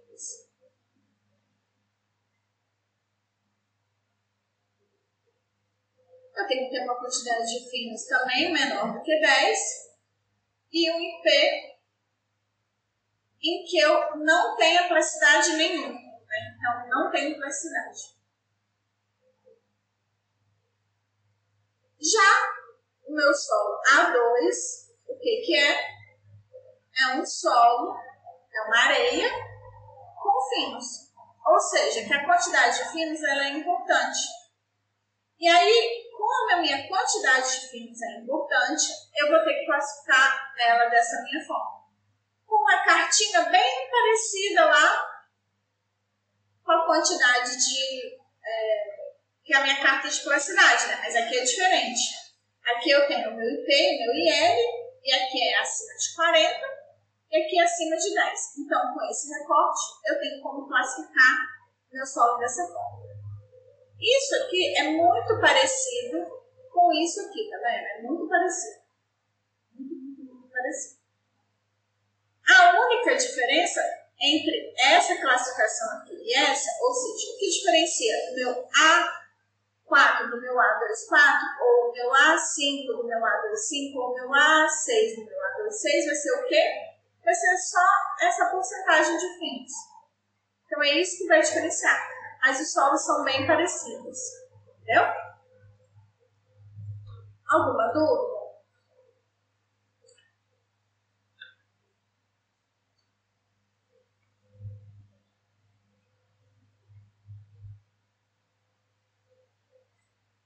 Novamente, não vou me alongar, né? Como vocês viram, é bem parecido lá com o sistema de classificação é, unificado. E isso. Então, agora, deixa eu ver se tem mais alguma coisa. Agora, em relação às classificações regionais. Uma coisa que a gente tem que entender, quando a gente está falando de obras em solos, vamos dizer assim, existem três principais tipos de obras que são, vamos dizer assim, relevantes, né? As obras de fundações, as obras de rodovias e as obras de barragem. São as únicas? Não, obviamente que não. Mas, de uma forma geral, a gente pode dividir nesses três.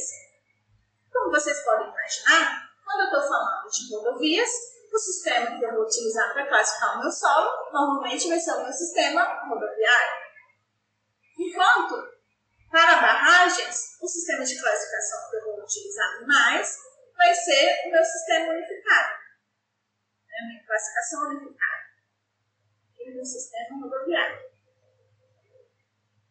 Já quando eu estou falando de fundações, muitas vezes eu preciso disso, de classificações regionais. Porque o que, que acontece? Tanto para barragens como para rodovias, eu vou estar fazendo uma obra tão grande, tão grande, tão grande, que muitas vezes o que, que eu vou estar usando não vai ser o solo ali daquele local. Entendeu? Às vezes, se o solo for ruim, o que eu vou fazer é simplesmente arrancar tudo e colocar outro solo por cima. Mas quando eu estou falando de fundações, isso já não é tão evidente. As minhas obras são muito menores, a, as profundidades é, são diferentes. Então, é muito difícil, tipo, para uma obra de uma casa, por exemplo, ah, eu vou arrancar 10 metros de solo para tirar a argila mole e colocar outro solo. Não, né? Eu não vou fazer isso. Eu vou continuar trabalhando com aquele solo. Vou fazer melhoramentos, às vezes vou ter que fazer fundação profunda e tal. Mas o, o que é relevante é que quase sempre eu vou estar trabalhando ali com aquele solo que eu tenho, eu não vou tirar aquele solo. Ou seja, essas classificações são coisas muito globais, que muitas vezes não é, dão cabo de entender comportamentos regionais. Então foi o que eu expliquei para vocês lá no começo, né? Às vezes eu tenho um solo que quando eu faço, utilizo uma dessas classificações, aquele solo vai estar me dizendo que é uma argila ou que é um silt. Enquanto na realidade, pelo comportamento dele real, eu consigo perceber claramente que não é. Então, por isso, é muito importante eu conhecer as características regionais do meu solo. E cada região vai ter uma classificação diferente. E essa classificação não é no sentido assim, ai meu Deus, vou fazer uma classificação totalmente diferente. Às vezes pode até ser que sim, algumas pessoas né, tiveram esse trabalho de fazer algumas classificações interessantíssimas, como por exemplo, a classificação de solos tropicais.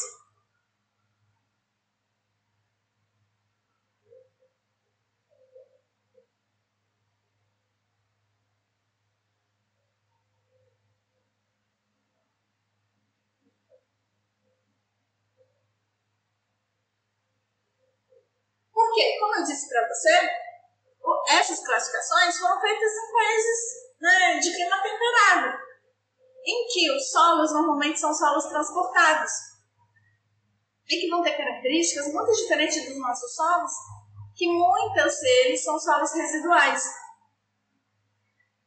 e que têm suas particularidades, né, de clima quente, chove muito, chuvas muito intensas. Então tudo isso tem que ser levado em consideração né? E aí essas classificações das saúde tropicais envolvem outros parâmetros, como por exemplo, deixa eu ver se eu coloquei isso no próximo slide. Aí que eu vou falando, né? Classificação regional necessária para especificar parâmetros que fogem desse, nas classificações anteriores, né? E aí o que, que acontece?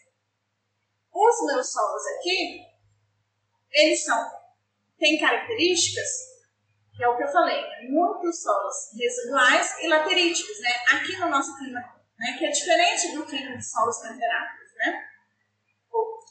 Os solos de climas temperados.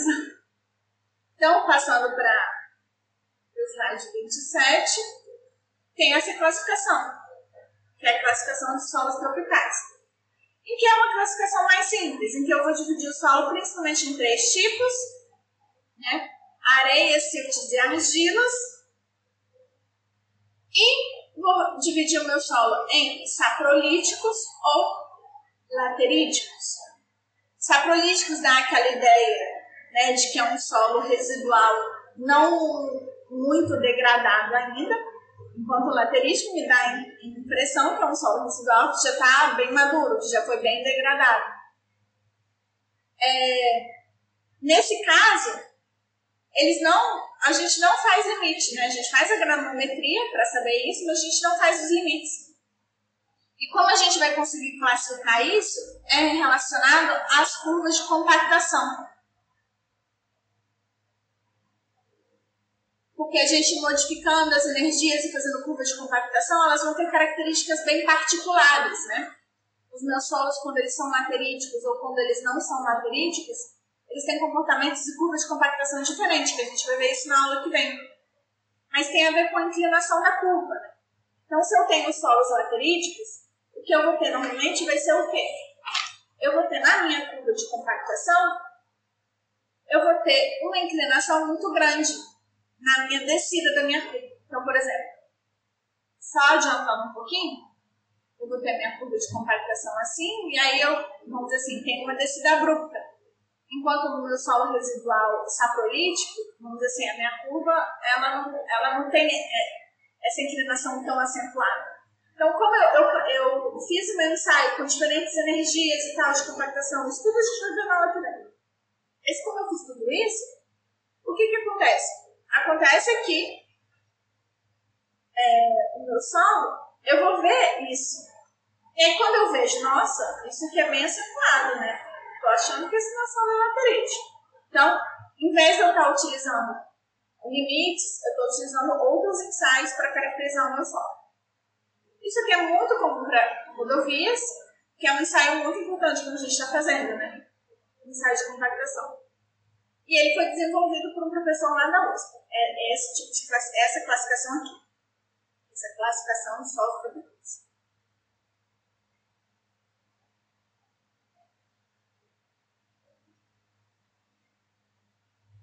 E aí, como eu disse, né? Ela vai. A, essas classificações, claro que isso aqui são termos genéricos, né? Que a gente poderia utilizar, vamos dizer assim, em qualquer lugar.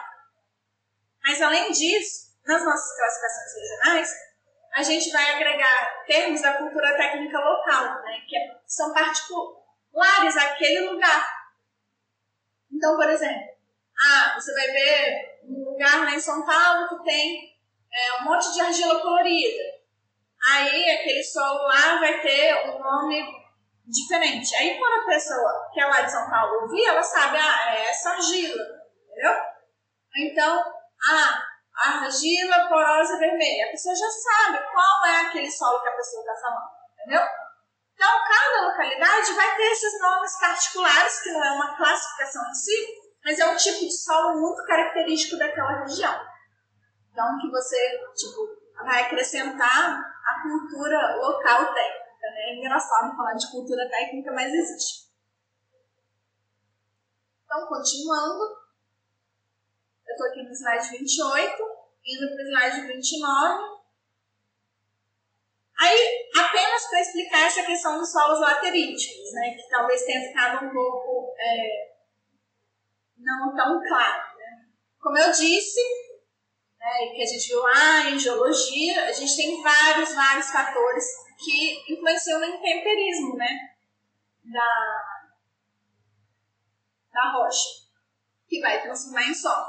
É, e quais são eles? O clima, que é a temperatura e a umidade, a rocha de origem, o tempo, a presença de organismos e vegetação, e o relevo e a topografia. E aí, justamente por causa disso, né, a gente sabe que em climas temperados, o relevo é muito importante para produção de solos transportados. Né? Enquanto que em um lugar sem muito relevo, é, a presença de solo residual não vai ser tão é, marcante quanto em climas é, tropicais, né? que está chovendo, que a temperatura é muito alta, e que a gente sabe que em, em países de clima quente ou em países de clima frio, eu vou ter, olha, até coincidente, né? Eu vou ter os dois tipos de intemperismo mais abundantemente. Em países de clima frio, eu vou ter mais predominantemente intemperismo físico, e em países de clima quente, eu vou ter mais predominantemente intemperismos químicos. Né? E aí a gente sabe que o intemperismo químico ele é particularmente importante na formação de solos residuais. Então, continuando no slide 30, o que, que eu tenho? Que os solos atríticos são típicos de clima quente, né? tem bastante umidade e chuvas intensas. É, eles são solos argilosos do estilo de paulinita, né? Em que vai ter muito óxido e muito hidróxido de ferro ou alumínio, e ou alumínio, né? Vai ser tipicamente avermelhado justamente por causa da oxidação desses hidróxidos. Eles são solos tipicamente não saturados, ou seja, que a gente vai estar encontrando eles em regiões em que não pode até chover muito, mas que essas chuvas não fazem com que o solo seja saturado o tempo inteiro. Ou seja, pode saturar em algum momento, mas rapidinho já seca e eles vão ficar, de uma forma geral, de forma não saturada. Eles têm alto índice de vazios e uma capacidade de suporte baixa. Eles são muito utilizados em aterros e pavimentos porque a argila é estável, né? Estou falando aqui de caulinita, não estou falando de ilita, nem muito menos de esmectita. Ou seja, argila mais estável e o que essa argila estava é muito boa para ser usada na compactação.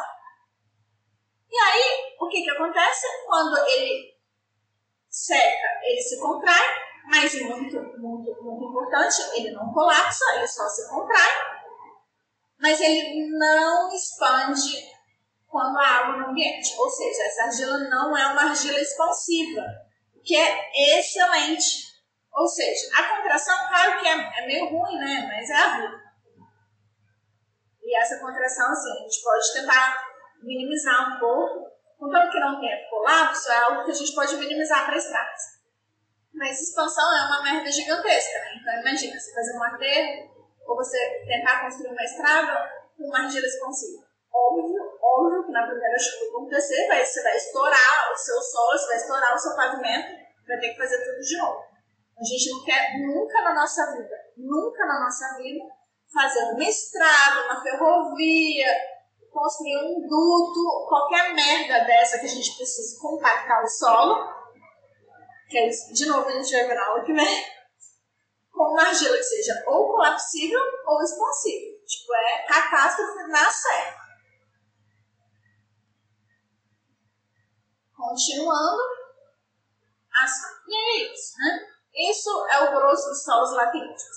E aí, para finalizar, eu acho que é, é, é, o último tema da aula de hoje, falar de solos expansíveis e colapsíveis, que são o quê? São solos que vão ou expandir ou colapsar quando eles se tornarem saturados. Ou seja, eles são solos que são naturalmente não saturados. São solos não saturados. Que vão mudar de comportamento ou do comportamento que a gente espera deles, que a gente esperaria deles, quando eles estão é, saturados. Então você imagina, eu tenho aqui uma fundação e eu tenho o meu solo aqui. E eu estou medindo, fazendo uma medida de recalque dessa minha fundação. Está aqui tudo de boa, medida de recalque normal, o recalque acontecendo, e aí, bum, dá uma chuva, chove pra caramba. Qual é essas chuvas que dá aqui Foz do Sul, chove, chove, chove, chove, chove, chove, chove, chove, chove, e fica chovendo uns dois, três dias, quatro dias, uma semana seguida quase. Então é óbvio que o solo vai saturar, né? Tipo, não há solo que aguente. E aí, quando esse solo satura, eu posso ter dois comportamentos. Vou ter uma mudança abrupta do meu recalque se o meu solo for colapsível.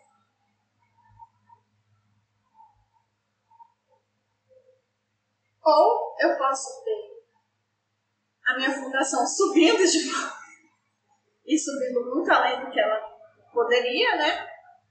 É, se eu tiver uma argila expansiva.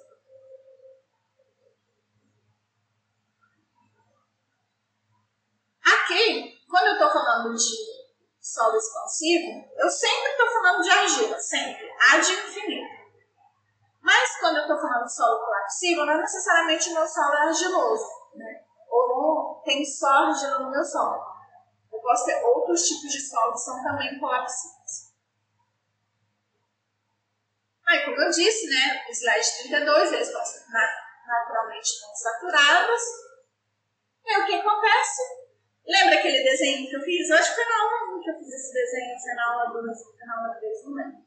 Mas eu fiz um desenho que, é, que não é exatamente assim, mas bem parecido, em que chove e a argila expande, e aí existe algo que a gente chama de pressão de expansão. Ou seja, é, esse solo vai expandir de uma forma que ele vai criar uma pressão na superfície. Então, se eu tenho uma fundação aqui, se eu tenho um prédio aqui, você imagina, um prédio é um peso gigantesco, né? Então, para eu conseguir levantar esse prédio, é que a minha pressão de expansão tem que ser maior do que o peso desse prédio, na é verdade? Eu, eu posso ter isso, pressão de expansão. E no meu solo colapsível, como eu disse, eu tenho uma diminuição abrupta no meu volume de bacias.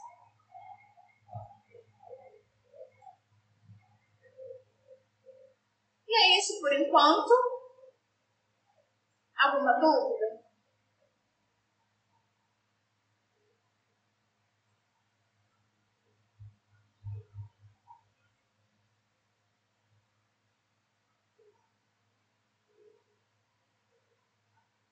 Gente. Quem tem outra aula pode ir. Não tem problema não. Mas já acabou mesmo.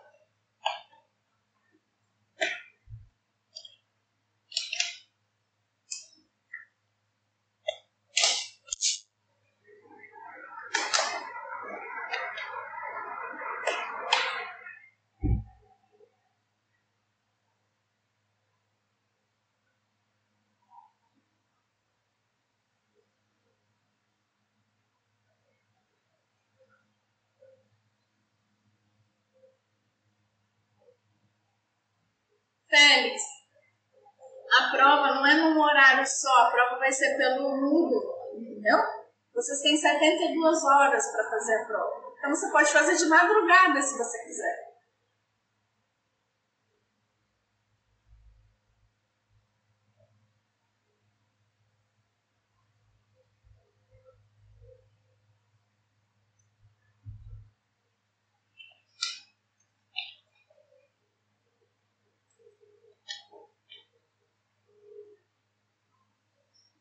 Vai ter uma prova teste. Eu, inclusive, já fiz é, as questões da prova objetiva, só não fiz ainda da prova de relacionar e completar. Já até coloquei lá no Moodle, vocês podem ver se vocês conseguem ver a prova teste.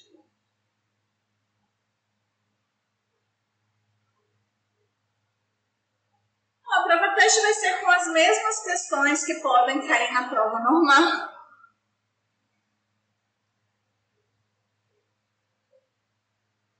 Então, nossa aula. A nossa. Oi.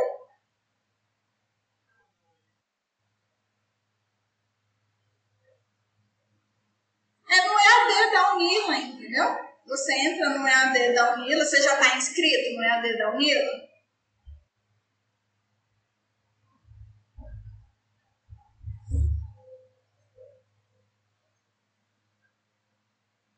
Entendi. Ah, então você já fez o cadastro, eu já te adicionei? Deixa eu ver aqui. Se eu já te adicionei.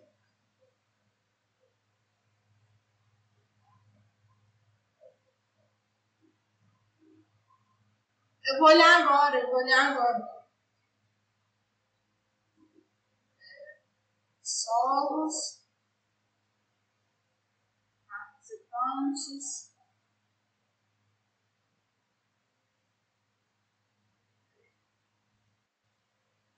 Eu não lembro, Eu tenho 25 inscritos só. Você é Márcio o quê?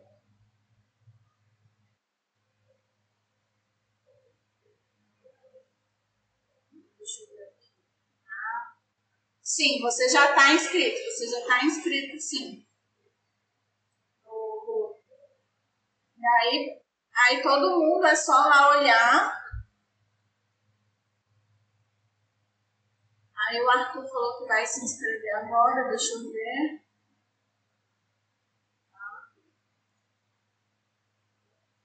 O Arthur não está aqui ainda. Isso exatamente, os 41 só 25 tá inscrito, não é culpa minha. Eu falei para todo mundo se inscrever, ninguém me avisou mais. Além do que, é, aí sim, vou responder a Giovana. Ela falou assim: quando ficou marcada a nossa aula de revisão? Então a gente vai ter aula de revisão em três dias, né? Vai ser dia 17, dia 18 e dia 19. Os três dias. Então, dia 17 e dia 18 é no horário da aula normal. E dia 19 vai ser 2h40.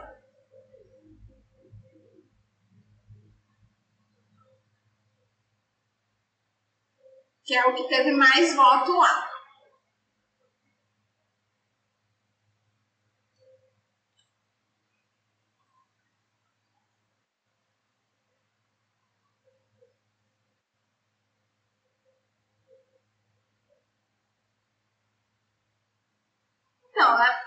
o acontecimento ou não das atividades presenciais, né, vai depender da pandemia.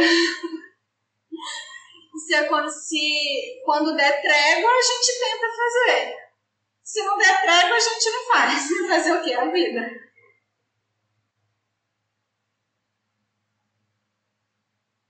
Não, não, não, não, não. Vocês vão em conjunto me dar o horário que vocês podem. E aí esse horário é o mesmo, pro, tipo assim, pro resto do semestre, né?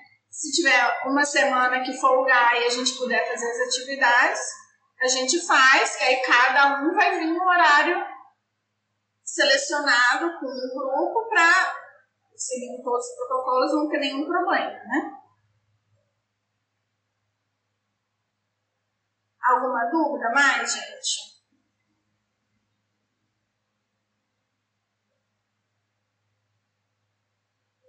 Meu amor, rapidinho, você pode falar de novo que eu não consegui entender.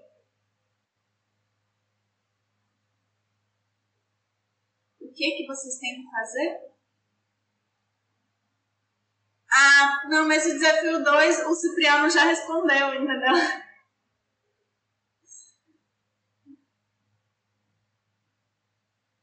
O, desafio 2 foi que eu perguntei no sistema de classificação unificado o que, que a letra M significava. É, não, não que ela significava, ela significa silt, mas o M veio do quê? Né? De qual palavra? E aí o Cipriano respondeu corretamente que vem da palavra em silt, é, em sueco, que é mou ou rala, ou mijala, sei lá, que fala em sueco, que eu não tenho a menor ideia. Então, não precisava, só que ele já respondeu, então. É que ele foi muito rápido mesmo.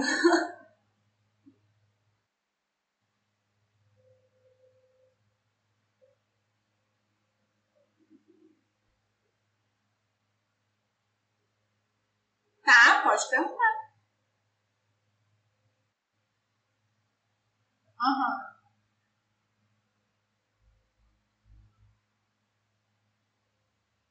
Mind maps.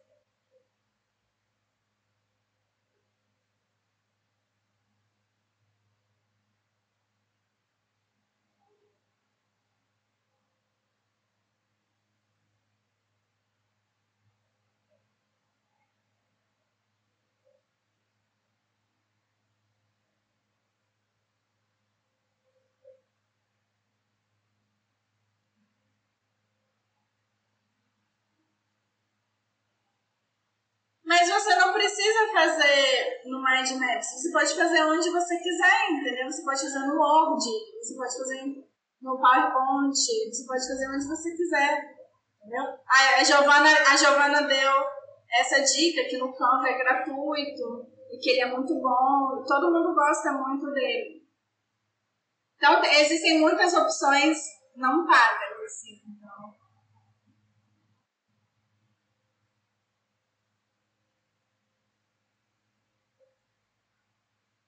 Eram quatro semanas, né? Era o capítulo 1, 2, 3 e 4.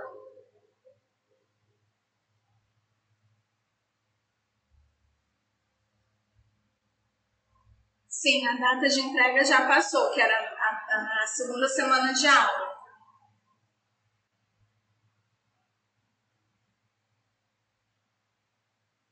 É, na, não sei que dia que tá lá, que tem que entregar parte do 5 6 e o 7.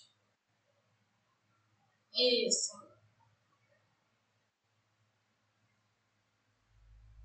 Não, não sei. É porque, principalmente porque eu deixei uma semana mais já, porque deu problema no SIGA, e aí o pessoal me entregou por e-mail, e aí tinha gente que não tinha se matriculado ainda, então eu deixei uma semana a mais. E aí eu já, de, já aumentei, já tinha aumentado o prazo, na verdade, né?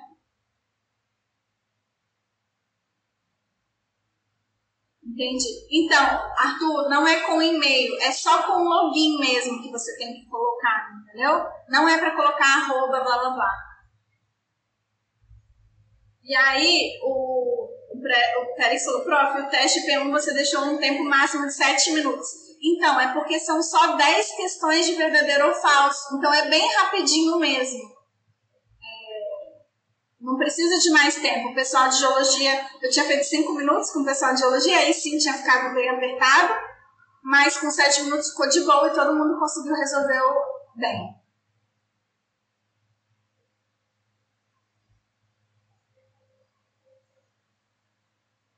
O pessoal de geologia já tem todas as dicas para vocês, gente, que eles sofreram tudo. Aí eu já aumentei. Também de relacionar e completar, eu tinha feito menor do tempo, eles reclamaram, aí eu coloquei mais.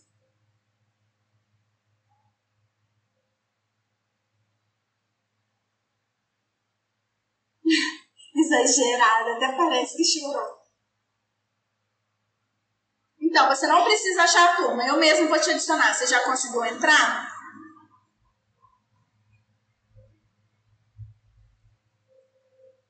Arthur Henrique Pardovan, certo?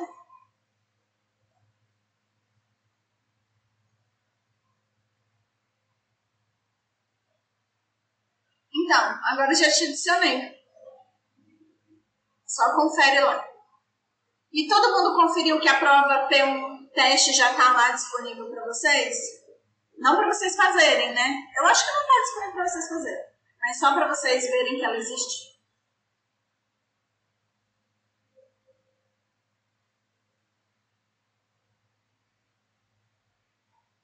Sim, disponível dia 19, exatamente.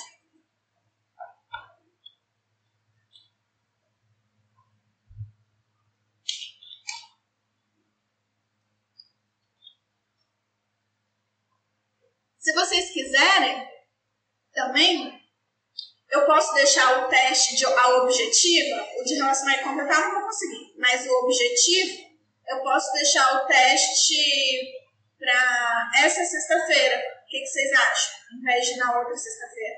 Que aí vocês fazem essa de teste para vocês já verem mais ou menos qual é dúvida, quais são as dúvidas de vocês. E aí, na aula, semana que vem, que vai ser de revisão, Aí vocês já têm as dúvidas, pode ser? Vocês acham melhor?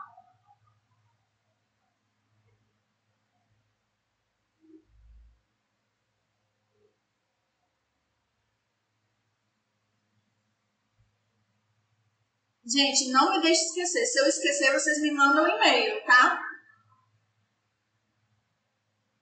Vocês sabem que eu, que eu sou péssima, eu tenho memória, a memória mais horrível do mundo. É culpa do meu pai, tá, gente? É genético.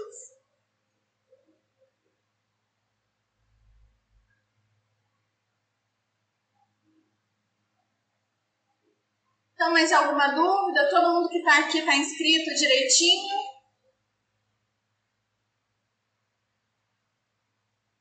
O Jusle eu acho que você não está inscrito, não. É Jusle ou é Jusley? Como que fala o seu nome?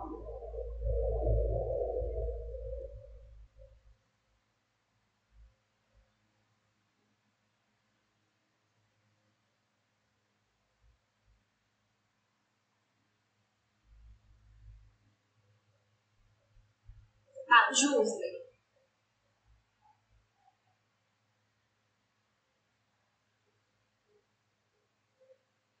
Tá. Então você se cadastra até amanhã, que aí amanhã depois da aula a gente tenta fazer isso. Vocês tentem ver com quem não tá vindo na aula, se eles já se cadastraram, né? Porque, tipo, hoje tinha 25 participantes na aula. E aqui tem justamente 26 inscritos. Ou seja, acho que a única pessoa que está participando que não veio aqui é é, é a outra Giovana, né? A Giovana 2. Então, de uma forma geral, quem está inscrito é quem está vendo na aula, gente. Aí você imagina, a pessoa não está vendo na aula, não se inscreveu no mundo, não vai fazer prova, entendeu? E não vai fazer prova, vai perder, não tô nem aí, entendeu? Porque já tem muito tempo que eu tô fazendo isso tem podcast, a pessoa tem que estar ouvindo podcast no mínimo para estar tá acompanhando a aula, para estar tá entendendo o que está acontecendo, né? Não, a Giovana, assim, ela tá no mundo, assim, mas ela tá vindo de vez em quando, ela só não veio hoje, né?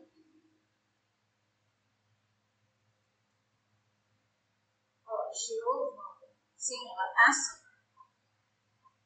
Não, ela, ela trabalha. Não, gente, eu não tô dizendo que a pessoa tem que vir entendeu? Na aula. É óbvio que a pessoa pode não vir na aula. Mas ela tem que, no mínimo, se ela não está vindo, ouvir o podcast para saber o que a gente está falando, para se inscrever no mundo, entendeu? Então, mas ela, tirando todo mundo que veio hoje, eu acho que a única pessoa que está inscrita é ela, entendeu? Então, vamos ficar esperto aí e a pessoa tem que me avisar também, né, que ela se inscreveu, porque eu não vou ficar todo dia vendo quem se inscreveu e quem não se inscreveu.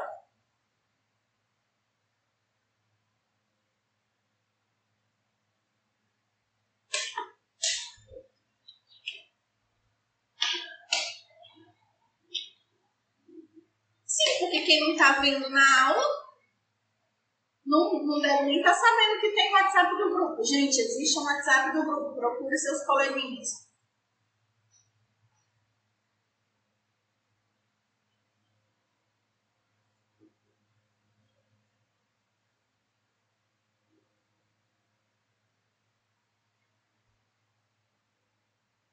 Ok? Alguma outra dúvida?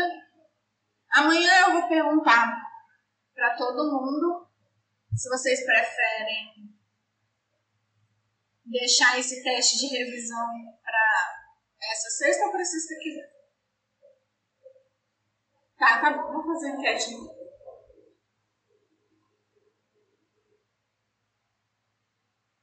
Mas não vale nota esse teste não, tá, gente? É só para vocês testarem o seu conhecimento mesmo.